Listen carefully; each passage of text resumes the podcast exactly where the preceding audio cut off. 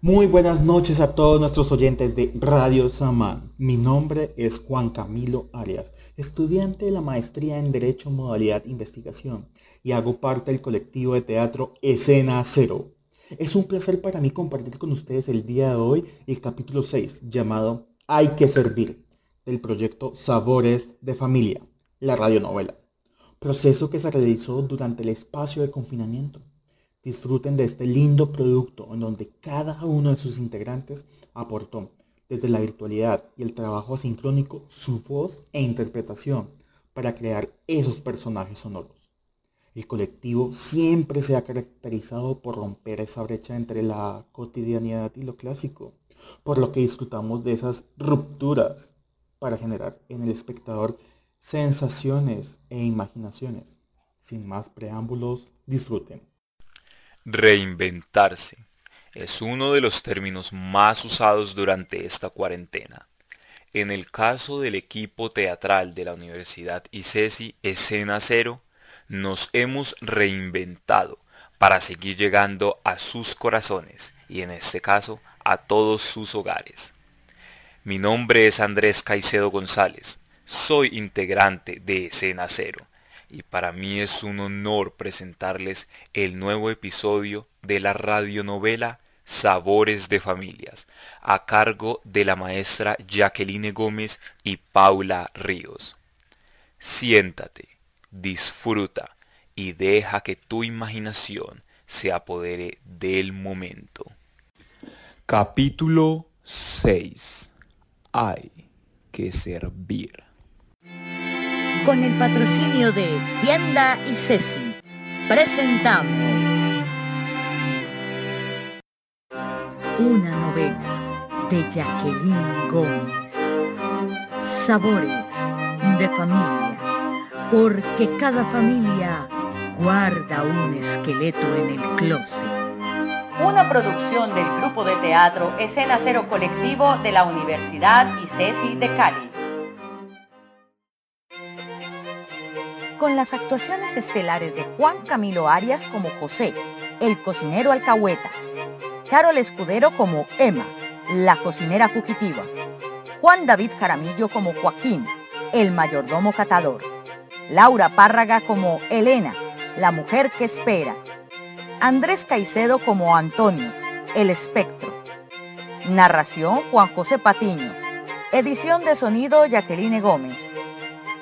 Producción ejecutiva Pablo Alberto Roa. Dirección general Paula Ríos y Jacqueline Gómez.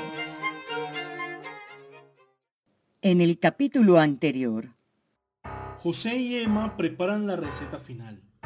Cómplices los dos de las delicias culinarias emanadas de las carnes de Antonio, el amado y odiado amante de Emma en un bol grande, mezclar la carne picada con los puerros molidos, el pan remojado en leche, los huevos, la sal y la pimienta.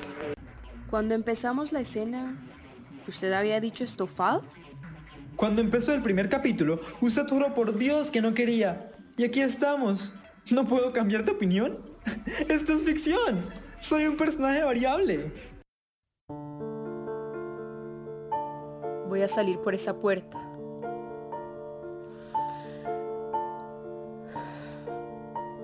Tengo mi maleta empacada desde que tengo memoria. Mamá decía, hay que estar alerta, mija. Puede ocurrir un terremoto, una desgracia, el fin del mundo. Pero ten en cuenta esto, Emma, que te coja con los calzones limpios y la ropa lista. Capítulo 6. Hay que servir. No hay vuelta atrás. Antonio está hecho albóndiga. Literalmente. Y los comensales esperan la sazón de José con la boca hecha agua. Emma debe tomar decisiones definitivas.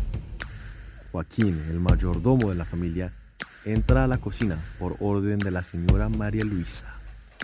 La señora pide servir. ¿Y llegaron todos? Falta el señor Antonio, pero pidió servir porque han esperado mucho y no saben cuándo vaya a llegar. Mm. De más que ni llega.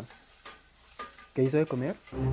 Joaquín, como es su costumbre, destapa la olla de las albóndigas para deleitarse con el delicioso olor. Huele buenísimo. Toma una cuchara y se dispone a probar un poco de las delicias de José. ¡No! ¡No, Joaquín! Mm, yo, yo como rapidito, mientras sirven para la mesa principal. Joaquín introduce la cuchara en la olla. Emma y José ven en cámara lenta la acción, que parece no tener fin. Emma suda frío. Pruebe y diga qué tal está. Es que hoy no me siento muy seguro de la sazón. José, ¿cómo se le ocurre hacerle probar del muerto? ¿Usted es que es pendejo? Cállese. Ya ni sé lo que estoy haciendo. El silencio se apodera de la cocina. Mmm. Mmm. No es por nada, José. Pero es de las mejores cosas que ha cocinado. Mmm. Mmm. Para repetir.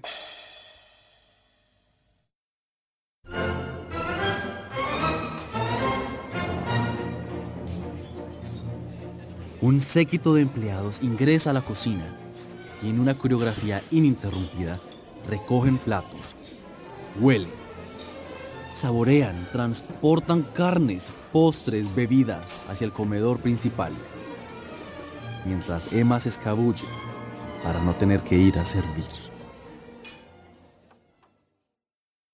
Una vez pasado el ajetreo, Emma vuelve a la cocina. Trae consigo una pequeña mochila de viaje.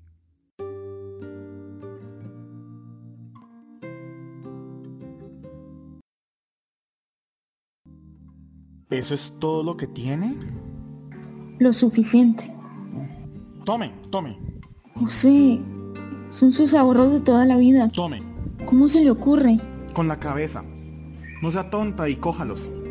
He visto cómo ha guardado esa plática por años. ¿Y usted? ¿Qué va a hacer? Emma, un día también me voy a ir, pero con los pies por delante. Tengo una deuda muy grande con esta señora. ¿Por pagar o por cobrar? ¿Y usted no se cansa de hacer preguntas pendejas? Váyase. Me voy a divertir mucho cocinando. Adiós. Adiós. Emma, con su pequeña maleta y su figura insignificante, se escabulla entre el jardín trasero de la casa hasta perderse definitivamente.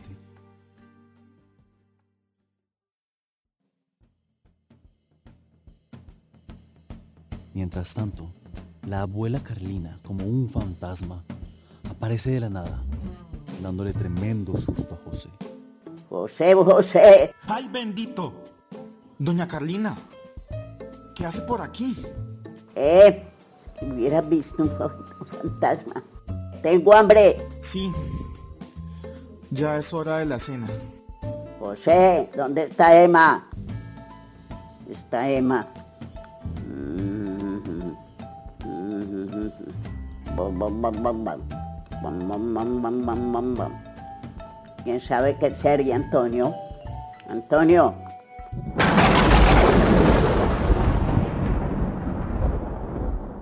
Mientras tanto en el comedor, Elena, la esposa de Antonio, ha estado presente toda la velada bailando en un rincón del gran salón, ignorada por todos, pero bajo la mirada penetrante del enfermero, que no le quita la mirada de encima.